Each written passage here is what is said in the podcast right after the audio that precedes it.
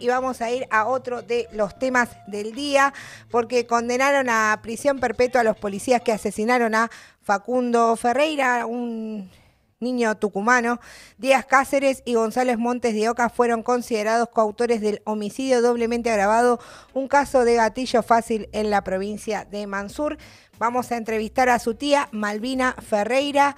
Eh, ¿Qué tal? Buenos días, Malvina. Acá Tomás Máscolo y Lucía Ortega te saludan. Eh, buenos días, ¿cómo te va? ¿Qué tal? Buenos días. Para quienes no conozcan el caso, ¿cómo fueron los hechos, Malvina?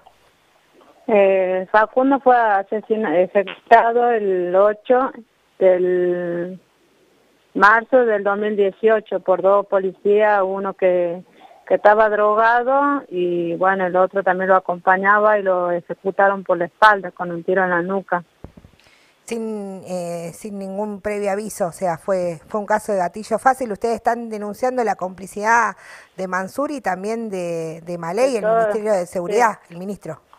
Sí, porque ellos declararon que ellos andaban robando, que fue una persecución, que fue un tiroteo, una balacera, cuando se comprobó todo lo contrario de que eh, Facundo nunca venía de robar, después lo discriminaron porque qué hacía él ley salió a decir qué hacía un niño a tal hora en la calle, qué hacían los padres, y justificaba el hecho del accionar de la policía y nosotros siempre le preguntamos qué hacían dos policías drogaditos con antecedentes en la cúpula policial. Claro. ¿Qué edad tenía Facundo, Malvina? 12 años. 12 12 años. Eh, Malvina, además de, todas esas e, estas mentiras que, quieren hacer caer sobre la responsabilidad, si ustedes también fueron amenazados, ¿eso es así? Sí, fuimos amenazados hasta el último día que se hubo la sentencia. Fuimos muy perseguidos por su familia que cuando dieron la, sentencia nos apedrearon, nos golpearon, golpearon a una compañera de la madre de Gatillo Fácil también, la familia de los asesinos eh, cuando nosotros tendríamos que estar muy enojados, digamos, porque Facundo era un niño. Claro. Pero nosotros no, nos fuimos como ellos dijeron que nosotros éramos unos negros villeros, que éramos unos mecheros, quilomberos y todo eso, y ellos teniendo buena clase en decir que se hacen llamar buena gente, fueron los que demostraron lo contrario. Nos agarraron a ladrillazo, ¿sabes? El martes, en el, cuando terminó la sentencia rompieron autos, robaron, se pegaron un taxista. Y ahora están, en están haciendo marcha para que lo larguen a los dos asesinos. No tienen vergüenza con lo que están haciendo. Malvina, bueno, estamos hablando con Malvina Ferreira, que es la tía de Facundo. Eh, Malvina, ¿cuál fue el rol de los fiscales en todo este proceso?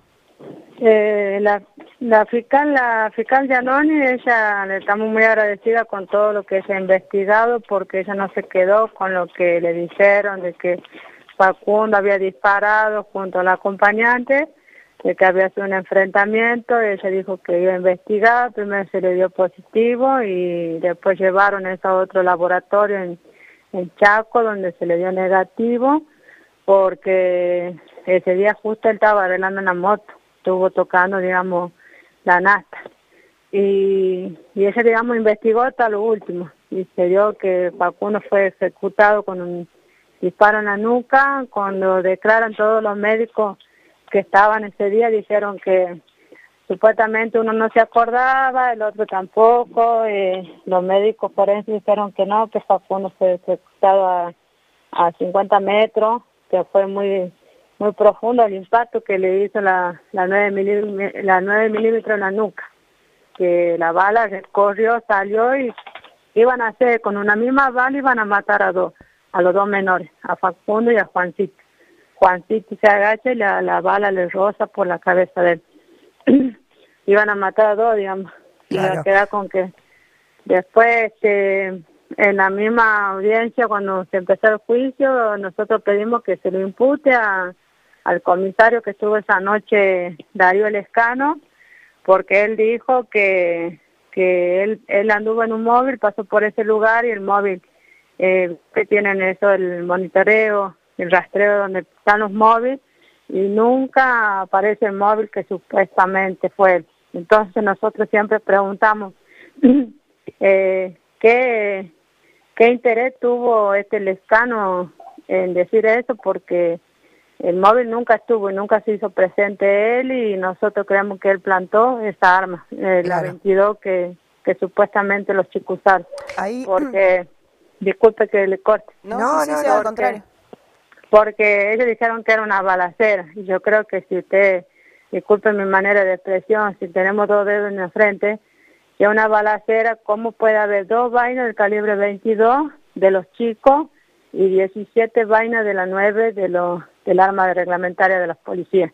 Y fue un enfrentamiento. No pueden tirar dos los menores y 17 los policías. No, ¿Me entienden? no coinciden nunca, nunca coincide una balacera. Y ahí hay, eh, hay una serie, bueno, se activaron todo tipo ¿no? de, de, encubrimiento, de testimonios falsos, lo, como vos estabas planteando.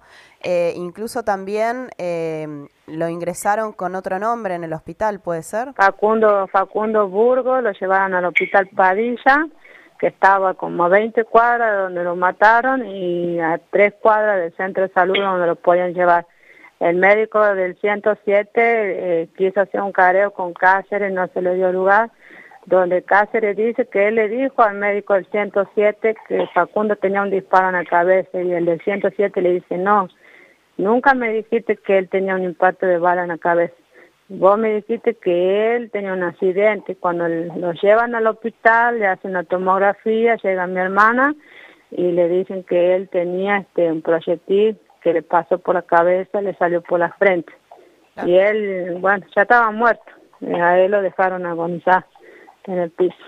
Estamos hablando con Malvina Ferreira, es tía de, Facundo Ferreira. Malvina, para ir cerrando la entrevista, ¿cómo van a seguir ustedes? ¿Piensan realizar movilizaciones? ¿Están llamando a organizaciones de derechos humanos? Sí, le estamos muy agradecidos a todas las organizaciones porque la verdad es que gracias a ellos también eh, nuestras voces se escuchan porque si no fueran que no nos acompañarían no, no tendríamos el apoyo.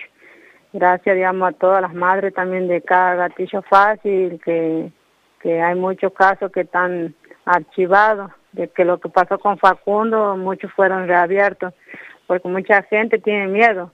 Y nosotros también tenemos miedo porque ayer vino un, un móvil de la brigada de acá de homicidio y nunca sabían venir y supuestamente preguntaron en un apellido, pero como la familia de ellos son una familia grande de policía y muchas veces tenemos miedo por nuestra vida ahora. Y anoche a mí me amenazaron por el Facebook también. que tenemos miedo, ¿no? Sí, la familia de ellos. Que, que ellos van a salir, que ellos van a pelar y que nosotros vamos a abrir los ojos para ese lechuza y muchas cosas más y tenemos miedo también nosotros porque tenemos hijos y, no queremos que vuelva a pasar lo que pasó con Facundo. Malvina, desde ya cuenta con todo el apoyo del equipo de Alerta Spoiler y también la Izquierda Diario a disposición de ustedes. Eh, muchas gracias por la comunicación. Vamos a seguir exigiendo justicia por Facundo Ferreira y denunciando la responsabilidad de, de Mansur, del Estado y de la policía. Muchas gracias. Hasta luego, Malvina. Hasta luego. Que tenga un buen día. Igualmente.